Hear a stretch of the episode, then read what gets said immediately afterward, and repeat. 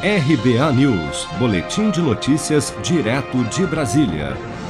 O diretor do Instituto Butantan, Dimas Covas, disse nesta quinta-feira em depoimento à CPI da Covid no Senado que o Brasil poderia ter sido o primeiro país do mundo a começar a vacinação contra a Covid-19 não fosse a resistência do governo federal em aceitar a Coronavac e a demora da Anvisa em aprovar o uso emergencial da vacina. Vamos ouvir.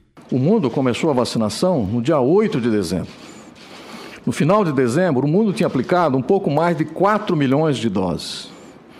E nós tínhamos no Butantan 5 milhões e meio de doses prontas e mais 4 milhões em processamento. Sem contrato com o Ministério.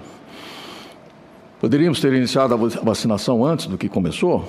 Já tínhamos as doses, elas estavam disponíveis. E eu muitas vezes declarei de público que o Brasil poderia ser o primeiro país do mundo a começar a vacinação. Não fosse né, os percalços que nós é, tínhamos que enfrentar aí durante esse período. Tanto do ponto de vista do contrato, como do ponto de vista também regulatório. Quer dizer, a regulamentação para uso emergencial das vacinas no Brasil saiu em dezembro pela Anvisa.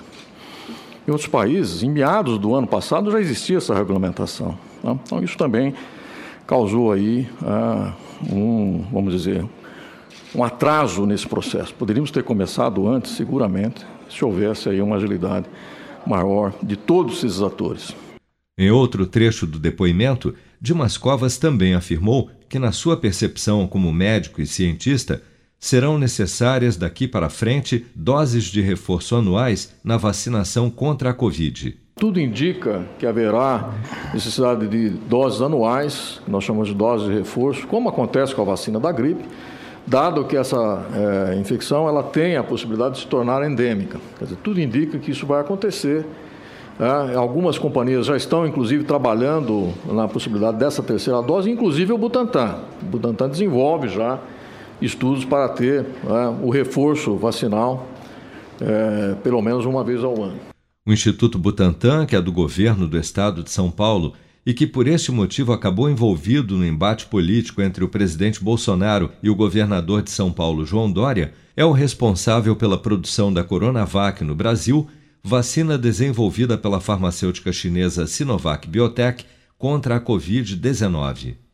Se os motivos foram políticos ou não, fato é que os testes da Coronavac no país começaram em julho de 2020, mas a vacina só teve o seu uso emergencial aprovado pela Anvisa em janeiro deste ano.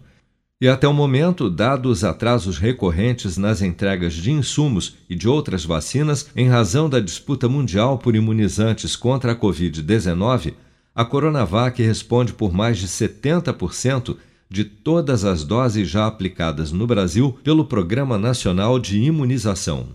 Seja para conquistar sonhos ou estar seguro em caso de imprevistos, conte com a poupança do Sicredi. A gente trabalha para cuidar de você, da sua família e proteger as suas conquistas. Se puder, comece a poupar hoje mesmo. Procure a agência Sicredi mais próxima e abra sua poupança. Sicredi, gente que coopera cresce. Com produção de Bárbara Couto de Brasília, Flávio Carpes.